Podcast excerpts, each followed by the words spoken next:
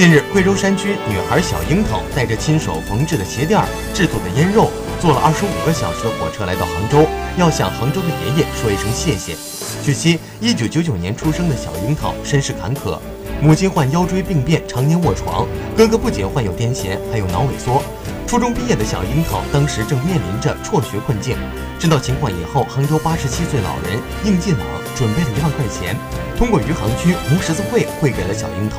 三年来，他共资助了女孩四万多元，他付出了无尽的牵挂。前阵子得知孙女考上大学，老人很是高兴，对工作人员说：“我给小樱桃准备了两万五千元学费。”英老说：“服务他人，奉献社会，才能更好地体现我的人生价值。”